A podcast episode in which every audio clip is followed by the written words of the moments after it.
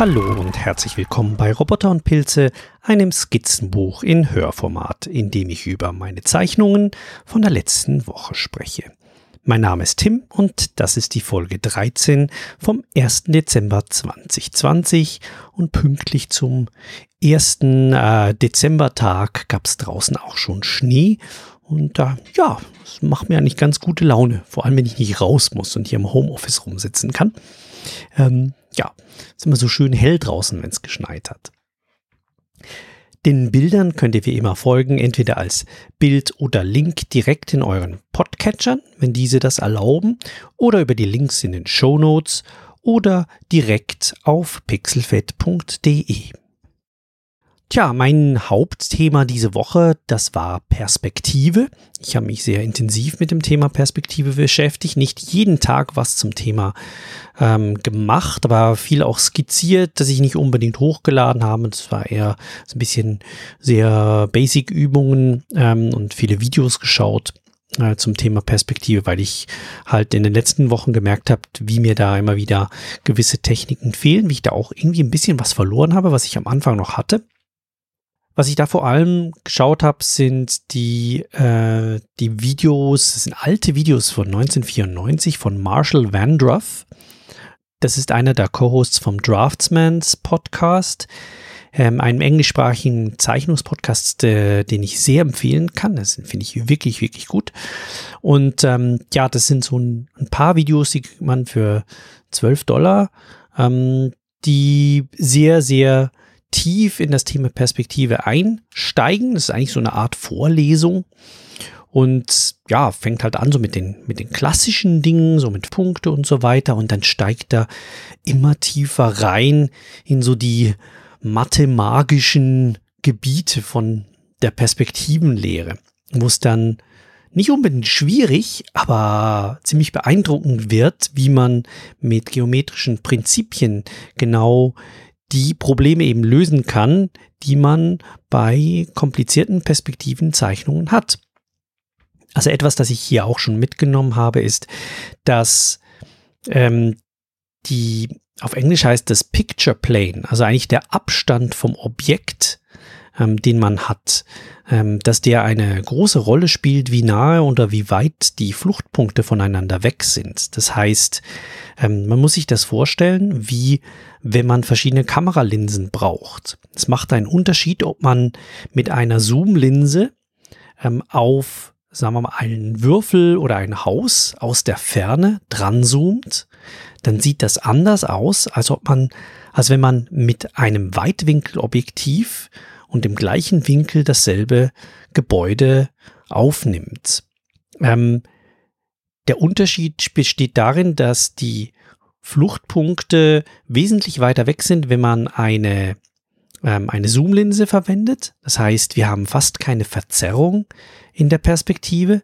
Und wenn man einen Weitwinkel nimmt, also ganz nahe dran steht, dann ist die Verzerrung sehr stark, weil die Fluchtpunkte sehr nahe aneinander sind. Das heißt, die Winkel werden viel spitzer und das Ganze sieht aus, als würde es viel stärker auf einen zukommen.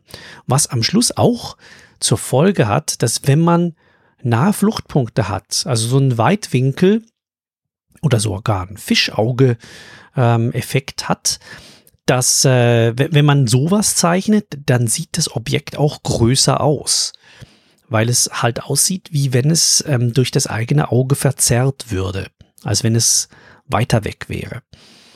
Das ist nur eine der kleinen Dinge. Also es gibt da noch ganz, ganz viele andere. Wie zeichnet man Treppen zum Beispiel? Oder wie bekommt man es hin, dass man auf einem Zifferblatt die, ähm, die Ziffern, also die, die Uhrzeitenabschnitte an der richtigen Stelle ähm, zeichnet, äh, wenn das Ganze in Zwei-Punkt-Perspektive stattfindet und eigentlich die, die Ellipse ja, so irgendwie quer in der Landschaft steht, ähm, aber irgendwo oben trotzdem das 12 sein muss. Also komplizierte Probleme mit aber relativ einfachen Mitteln dann gelöst. Man muss sie halt nur kennen, diese, diese Werkzeuge. Also ich kann euch die empfehlen. Ähm, stelle dazu auch einen Link in die Show Notes. Mein Cartoon-Kurs, den ich angefangen hatte, der ruht im Moment, den werde ich wahrscheinlich wieder aufgreifen, aber im Moment habe ich einfach keine Lust dazu oder das ist irgendwie in mir das Gefühl, ich muss mehr an den Basics arbeiten und ähm, deswegen konzentriere ich mich jetzt im Moment mehr auf das Thema Perspektive. Ein Problem, das ich diese Woche noch hatte, war, dass ich irgendwie aufgrund eines Updates mein Scanner nicht mehr funktioniert hat. Das war ziemlich mühsam. Ähm, ich habe das Ganze auf Linux aufgesetzt und plötzlich eines Tages hat die, das Scannerprogramm nicht mehr funktioniert. Aber jetzt geht's wieder. Es benutze ich einfach ein anderes. Ich glaube, da war irgendwo ein Update im Hintergrund, das gelaufen ist und ähm, wo irgendwas kaputt gegangen ist. Aber das ist schon etwas blöd, ähm, weil es gibt schon einen ziemlichen Qualitätsunterschied, ob man jetzt ein Bild mit einem, ähm, ja, mit einem Handyfoto ähm, online stellt oder ob man halt einen schönen Scan macht. So, was ist denn letzte Woche so gelaufen? Es hat angefangen mit ähm, einer ein, einem ziemlich äh, ja, einfachen Bild von fliegenden Würfeln die ich auf grauem Papier gezeichnet habe. Also sehr, sehr einfaches Papier, das ich wirklich nur zum, zum groben Skizzieren verwende.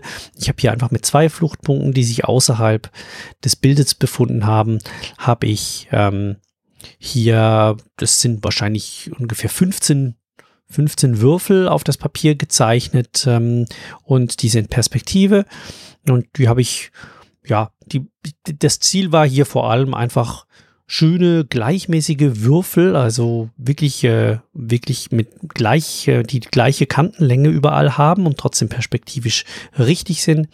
Ähm, und das ist ziemlich viel Augenmaß dahinter. Also in der verzerrten Perspektive passiert es einem mal schnell, dass man einen Quader statt einen Würfel zeichnet. Man muss es einfach immer wieder und immer wieder tun, damit man dieses, dieses Muskelgedächtnis aufbaut um, äh, ja, um das hinzubekommen. Ich finde das, das Bild, ja, also es sind einfach ein paar Würfel. Das ist halt so eine klassische, klassische Übungszeichnung. Ich habe das dann noch ein bisschen schattiert, weil, und dann, damit sieht es gleich schon wieder ein bisschen, bisschen schöner aus. Das war also am ersten Tag. Dann habe ich am nächsten Tag eine Wasserfarben äh, mein Wasserfarbenbild gemalt. Und zwar wollte ich da ein Papier ausprobieren, dass ich, äh, wo ich einen Block, mein alter Wasserfarbenblock war fertig und da wollte ich das Papier ausprobieren, das ich mir neu besorgt habe und ähm, auch den Farbverlauf testen mit einem größeren Pinsel, den ich verwende. Und da habe ich erstmal ja einfach drei Farben in einem Farbverlauf auf dieses Papier gebracht. Das ist das Blatt vorher sehr stark nass gemacht ähm, mal geschaut, wie sich, wie stark das sich das Ganze wählt. Dieser Block, der ist an allen vier Kanten verleimt. Das heißt, der wellt nicht ganz so stark, ähm, hat aber trotzdem gewellt. Das sieht man hier vielleicht ein bisschen auf diesem Bild. Und ja, habe ich hier einen Übergang von einem, ja, so einem, einem Rot, Orange-Rot zu einem Grau zu einem Hellisch habe ich hier auf das Bild dann draufgemalt und diese Farben dann so ineinander verlaufen lassen. Und das fand ich, hat ganz schön gewirkt. Und weil ich gerade dabei war, habe ich da ein Sumi-E-Bild draus gemacht. Also Sumi-E ist diese Technik äh, mit den japanischen Pinseln, also japanischer Pinselstrich, in dem man einfach einen, mit einem Pinselstrich äh, ohne groß skizzieren etwas aufs Bild malt. Und da ist dann zwei Bäume, die ein bisschen voneinander entfernt stehen. Ähm, die haben keine Äste mehr und ein paar Krähen. Also es sind irgendwie 1, 2, 3, 4, 5, 6, 7 Krähen, die entweder auf dem Baum sitzen oder von dem Baum gerade wegfliegen.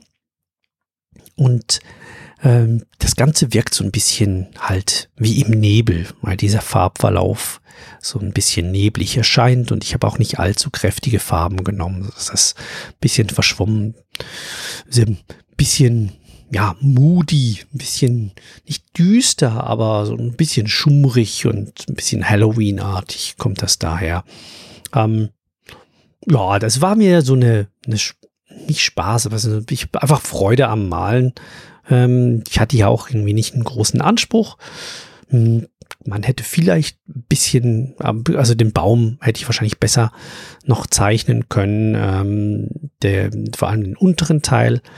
Was ich hier gemerkt habe, ist gerade bei Sumi E, wenn man größere Flächen malt, dass es wichtig ist, dass man den Strich vorher oder den, den, das Blatt hier schon ein bisschen angenässt hat, weil sonst saugt sich das, äh, die Farbe ziemlich schnell in das Papier rein und trocknet und dann ist das Ganze nicht mehr so gleichmäßig. Das seht ihr zum Beispiel, wenn ihr diesen vorderen großen ähm, Baumstamm seht, das ist ja durchgezogen, geht nach oben rauf, verzweigt sich dann, da sieht man keinen Unterschied, da war das war das noch nah. Aber der eine Ast, der rechts ähm, auf der rechten Seite raussteht, den habe ich ein bisschen zu spät gemalt. Deswegen sieht er aus, wie wenn er angepappt wäre.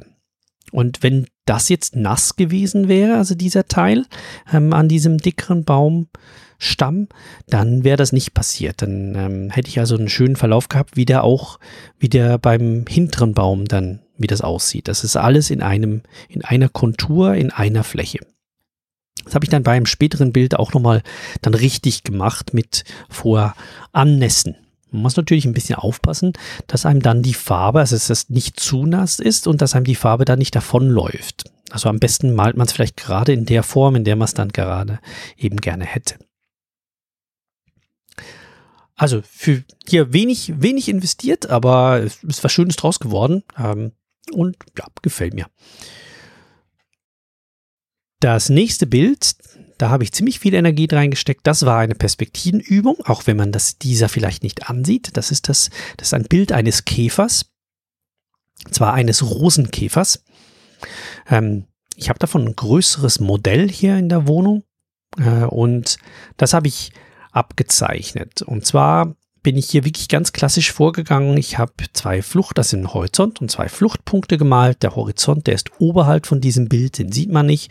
Und dann habe ich einen Kasten, also einen, einen Block, einen Quader gemalt, in dem dieser Käfer Platz haben sollte. Und da habe ich auch länger drauf verwendet, damit die, ähm, die, die Konturen oder die, ähm, die Verhältnisse, die Längen und Seiten, die Seitenverhältnisse dieses, dieses Quaders auch stimmen, damit dieser Käfer, der in zwei Segmente unterteilt ist, und zwar ein paar, ähm, ja, man sieht davon vier Beine von diesem Käfer, dass dieser, dass dieser Körper von diesem Käfer in diesen Quader rasten. Das habe ich, glaube ich, ein paar Mal nochmal neu angefangen. Habe also zuerst die, die Fläche am Boden gemalt, die diesen Körper ähm, bezeichnet. Dann habe ich das hochgezogen und dann diesen Quader draus gemacht und dann eingeteilt, wo ungefähr ist die Trennung zwischen dem, dem, ähm, dem Kopf und dem Hinterkörper. Ähm, wo steht er vielleicht ein bisschen hervor, weil er hatte so, so Beißzangen und die stehen dann ein bisschen aus dem Quader raus.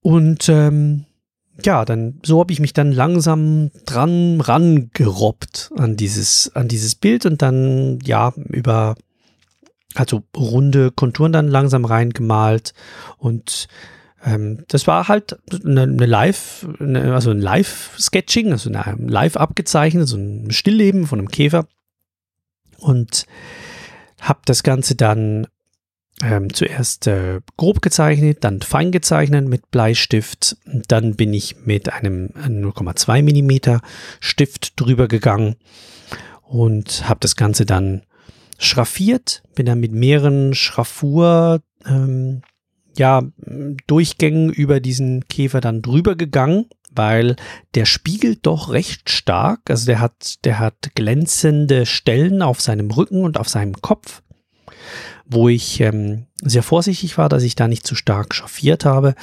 Ähm, war bei der Schraffierung relativ grob. Merke ja auch wieder ein bisschen mehr Geduld würde mir hier ähm, würde mir hier helfen. Das würde wahrscheinlich noch ein bisschen schöner aussehen dann. Also gerade so im hinteren Teil des Rückens ähm, merke ich, da war ein bisschen zu, zu schneller Strich hier auch. Und ähm, dann die Beine dran gemalt und zum Schluss noch mit Wasserfarbe bin ich mit drei Farben drüber. Also zuerst mal mit einem sehr, sehr hellen Goldgelb. Das sieht man hier fast nicht mehr. Dann äh, mit einem dunklen, matten Graubraun und dann an den hellen Stellen mit einem, mit einem Grün, dass es hier so einen grünen Schimmer gibt. Und die Farben, die sind dann auch schön, auch so ein bisschen unregelmäßig ineinander verlaufen. Und ja, ich glaube, das ist, äh, mir gefällt das Bild sehr gut für äh, für, so eine, für so eine Zeichnung, die an einem Abend, äh, beziehungsweise es war, glaube ich, ein Wochenendtag, also über wahrscheinlich eine Stunde, eineinhalb Stunden entstanden ist. Und ähm, das Einzige, was ich schade finde, ist, dass ich die Beine nicht ganz drauf ge ähm, ge äh, geschafft habe. Also ich musste die Beine da abschneiden, ähm, dass man den, die nicht vollständig sieht. Und äh, ansonsten wäre das wirklich ein sehr, sehr tolles Bild geworden, aber auch sonst gefällt es mir sehr gut. Das nächste Bild war wieder eine Übung in Perspektive. Und da habe ich einfach wild drauf losgemalt, auch wieder hier mit zwei Fluchtpunkten und habe hier versucht, vor allem ähm, Ellipsen und also Kreise in Perspektive zu üben. Und ja, da gibt es nicht wirklich viel dazu zu sagen, sondern einfach zwei Fluchtpunkte. Es ist ein Quader, aus dem verschiedene Zylinder rausstehen. Die Zylinder, die, ähm, die stehen in verschiedene Richtungen, also zwei stehen auch oben und unten und eine kommt auf den Betrachter zu. Und ja, hier habe ich versucht, einen Trick anzuwenden. Das ist auch, ähm, ich weiß nicht, ob ihr das kennt, dass wenn ihr versucht, einen Kreis in Zweipunktperspektive zu zeichnen, dann ist es ziemlich schwierig herauszufinden, in welche, in welche Richtung steht diese Ellipse. Weil die, die, je nachdem, wie man drauf schaut, ähm, ist diese gekippt. Das könnt ihr vielleicht auch mal sehen, wenn ein Auto an euch vorbeifährt. Je nachdem, in welchem Winkel das Auto zu euch steht, ist die Ellipse, also das, das äh, Gestaucht, der, der, das gestauchte Rad, das, der gestauchte Kreis, der das Rad ausmacht, ähm, hat einen gekippten Winkel. Und wenn er, wenn es an euch vorbeifährt und genau vor euch steht, dann seid ihr in R-Ein-Punkt-Perspektive, dann steht die Ellipse gerade und ist ein Kreis.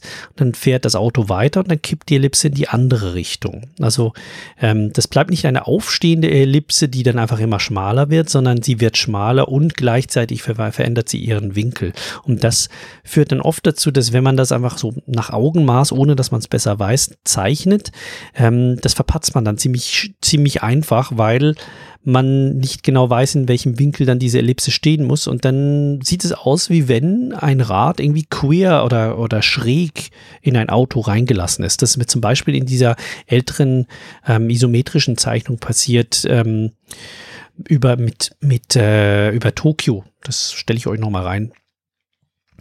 Und ja, also auch hier nichts Besonderes, ist einfach nur eine Perspektivenzeichnung und ich habe dann hier, musste das Video auch nochmal anschauen, wie man das am besten macht. Aber ich glaube, jetzt habe ich es jetzt habe ich es draußen, äh, muss aber noch ein bisschen weiter üben, damit das gelingt mit diesen Perspektiven. Auch sonst einfach Perspektiven an sich zu zeichnen, äh, Ellipsen zu zeichnen, ist, ist nicht ohne, dass man die schön hinbekommt.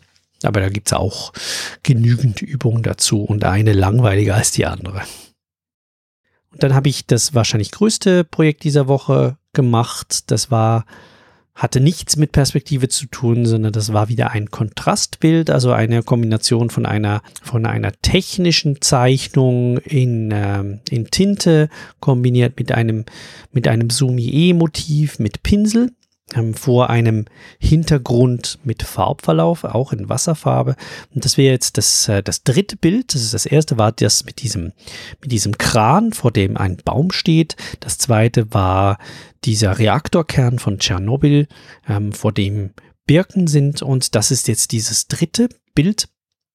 Und hier hatte ich mir vorgenommen, so das Thema Abbau von Edelmetallen und ähm, ja, die, den, die Wirkung auf die Umwelt zu thematisieren. Und ich habe hier ein, ähm, eine Platine, also so ein Circuitboard von einem von einem Mobiltelefon. Ich glaube, das ist ein altes iPhone, das ich hier abgezeichnet habe. Ähm, wollte ich hier kombinieren mit einem vom Aussterben bedrohten ähm, Vogel, ich habe ja auch ein bisschen recherchiert, welche Vögel sind dann, äh, sind dann bedroht und in welchen Ländern und so. Und bin dann auf den Paradieskranich äh, gekommen. Das ist ein, ein Vogel aus Südafrika. Ich glaube, es ist sogar der Nationalvogel von Südafrika. Und ja, eben die, die Idee hinter diesen Bildern ist halt, dass ich die, das Technische und das Organische überlagere und, und diese dann in Kontrast ähm, bringe, um, um irgendwo aufzuzeigen, die, die stehen in, in Konflikt miteinander. Also ich habe angefangen mit einer, ähm, wieder wie üblich, eine, eine grobe Bleistiftzeichnung, damit die äh, Verhältnisse einigermaßen stimmen, dann bin ich ziemlich schnell auf eine ähm, Feinzeichnung übergegangen ähm, mit Bleistift von diesem, von diesem äh, Telefon. Also hier eine Telefonplatine, die besteht vor allem aus Metall, also Aluminiumsegmenten, die mit Schrauben befestigt sind ähm, und ähm, diese einzelnen Segmente ähm, ja, die ja dann verschiedene Microchips drauf und verschiedene andere Bauteile, mal größer, mal kleiner. Und ich habe mich dann von den großen Teilen zu den kleinen Teilen gearbeitet und bis es nur noch wirklich Pünktchen und kleine Strichchen waren. Ja, das habe ich zuerst ähm, dann eben mit Bleistift fein gezeichnet. Dann am nächsten Tag habe ich das Ganze mit äh, einem 0,2 mm Stift dann ins Reine gezeichnet. Ähm, das sieht mehr oder weniger gleich aus wie die Bleistiftzeichnung, einfach ein bisschen schwärzer. Ich habe ja auch nicht irgendwie groß den Unterschied gemacht mit verschiedenen Strichstärken, sondern ich glaube, das das ist ein sehr, sehr, ist eine sehr kalte Darstellung, sehr eine, kal eine, eine kalte technische Darstellung eines Gerätes. Ähm, keine Schraffuren, nix, also wirklich einfach nur Konturen, wie es auch schon bei den anderen Darstellungen war, also bei diesem Reaktorkern oder bei diesem Kran. Und ähm, am gleichen Abend habe ich dann noch, ich habe zuerst ein paar Farben noch recherchiert, ich habe ein paar Referenzfotos gefunden von diesem Kranich, der steht dann in einem grünen Feld mit lila Blumen und deswegen habe ich dann einen Farbverlauf von, von einem ähm, hellen, ja, so eine Art Lindgrün, ist ein bisschen kräftiger als ein Lindgrün, zu einem Lila habe ich dann verwendet. Und ähm, ich finde die Farbe, die gefällt mir, gefällt mir ganz gut, das ist dieser Farbverlauf.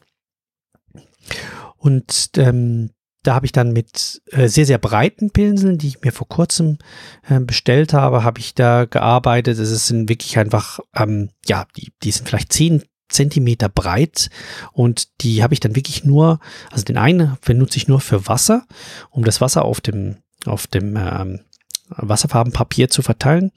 Und den zweiten, der ist ein bisschen schmaler, vielleicht fünf Zentimeter, den habe ich dann verwendet, um die Farbe dann aufzutragen und dann hin und her zu schieben. Und das gibt einen sehr, sehr schönen gleichmäßigen, also gleichmäßigeren Verlauf, als man das sonst mit, mit kleineren, dünneren Pinseln hinbekommt. Man, weil auch die Pinsel ein bisschen mehr Farbe aufnehmen. Und das macht dann viel aus. Wenn man wenig Farbe drauf hat, dann wird es dann sehr, sehr blass. Habe das Ganze dann trocknen lassen. Ist ja auch hier vielleicht ein bisschen ähm, unregelmäßig, muss ich hier noch schauen. Das ist mir bei beiden Wasserfarbenbildern diese Woche passiert, nämlich dass auf der rechten Seite ähm, das Ganze schräg abfällt. Also ich habe hier nicht, nicht genügend Wasser, das Wasser nicht genügend weit aufgetragen. Es ist lustig, dass das mir bei beiden Bildern passiert ist. Also es sieht ein bisschen trapezartig hier aus. Da muss ich mal drauf achten, ob das vielleicht irgendwie dran liegt, wie ich da vor dem Blatt stehe. Und schließlich am letzten Tag, ähm, also gestern habe ich dann noch diesen Vogel dann drauf gemalt. Ich habe hier zuerst ein paar Testbilder habe ich ähm, in, in Kleinformat dann aufgezeichnet, äh, aufgemalt. Also zuerst habe ich mir die Farben gemischt. Ich habe hier so ein Schwarz-Blau habe ich genommen. Und es ist eigentlich so ein blau-bläulicher Kranich. Ähm, das ist so eine helle, helle blaue Farbe. Ich habe hier ein, ähm, ein Schwarz mit einem Blau gemischt. Und dann die Position, wie ich sie schon in den Konzeptskizzen, die ich ganz am Anfang gemacht habe, ah, die, die könnt ihr auch noch anschauen. Die Konzeptskizzen, die sind ähm, in der ersten Bleistiftzeichnung sind die als zweites Bild hinterlegt. Ähm, da habe ich dann also diese Positionierung von das, das, ähm, das Telefon so ein bisschen zwei Drittel ähm, rechts und dann der Vogel, der dessen Körper sich so überlagert über dieses Telefon. Und diese Darstellung habe ich dann auch gewählt. Also das ähm, das Telefon ungefähr zur Hälfte oder vielleicht zu einem Drittel überlagert wird von diesem Körper. Ja, und dann habe ich zuerst mit, mit Wasser ähm, dort drauf gemalt, wo ich zuvor eine, eine ganz, ganz grobe Skizze von diesem Vogelkörper gemacht habe und dann bin ich dann mit dem Schwarz-Blau dann darüber und das hat sehr, sehr gut funktioniert. Ich konnte die mit einem recht großen Pinsel dann die Farbe wirklich einfach über diesen Körper drüber ziehen, ohne dass ähm, das irgendwo die Farbe eingetrocknet wäre. Also wo es ein bisschen passiert ist, ist, ähm, ist an den Schwanzfedern, wo ich dann zum Teil nochmal drüber gegangen bin. Die hatte ich nicht ganz durchgezogen. Das ist aber okay. Und genau dasselbe dann noch bei den Beinen. ähm, dieses Kranichs. Und auch dort gibt es eigentlich mehr so ein bisschen wie einen Schattiereffekt. Also ich finde das nicht schlimm. Es ist vielleicht nicht mehr eine ganz eine Silhouette, aber ähm, ich finde es, es ist trotzdem recht gut, recht gut gelungen. Und insgesamt mir gefällt an diesem Bild vor allem die Komposition. Also ich habe hier, ich habe mir hier vorhin gerade auf der, aufgrund der Erfahrung des letzten Mals, als ich diesen Reaktorkern mit den vielen, vielen Birkenstämmen gemalt habe, da fand ich, das war zu viel. Da war, war einfach zu viel los auf diesem Bild und auf diesem Bild wollte ich, dass es zu we äh, dass es weniger, dass es weniger los ist. Das ist wirklich nur, wir haben hier wie einen Protagonisten und einen Antagonisten, die sich hier gegenüberstehen vor diesem grün-lila Hintergrund. Ja. Und das war auch schon diese Woche mit diesem, mit diesem Bild. Ähm, ich weiß noch nicht, was ich heute Abend machen werde. Vielleicht skizziere ich einfach noch mal ein bisschen ähm, für meine Perspektivenübungen. Ähm, ich glaube, ich glaube, im Moment möchte ich den Cartoon-Kurs gerade noch nicht nochmal anfassen. Ich, ich bin noch zu sehr in diesem Thema Perspektive drin. Vielleicht versuche ich mal eine, eine, eine Treppe zu malen oder sowas. Ja, und ansonsten ich mache da einfach mal weiter. Mal schauen, was daraus wird. Und ich habe das Gefühl, ich, äh, ich lerne was, hm, was Perspektive betrifft. Und das kann mir überhaupt nicht schaden. Und wenn ich das so ein bisschen noch ausgleiche mit einfach Motiven, die mir gefallen, die dann vielleicht gar nichts mit dem Thema zu tun haben, etwas, das mir leicht von der Hand geht, äh, wo ich den Kopf nicht groß anstrengen muss, da, dann, dann ist das ein guter Ausgleich und dann, dann passt das auch gut in meine Woche rein. Ja, das war's für diese Woche. Wenn ihr mich kontaktieren wollt, dann findet ihr mich auf Mastodon unter lordampersand at mastodon.art ähm, oder auf lordampersand at chaos.social. Meine Bilder findet ihr auf lordampersand at pixelfed.de und diesen Podcast auf open.audio. Und dann bedanke ich mich fürs Zuhören und sag bis zum nächsten Mal.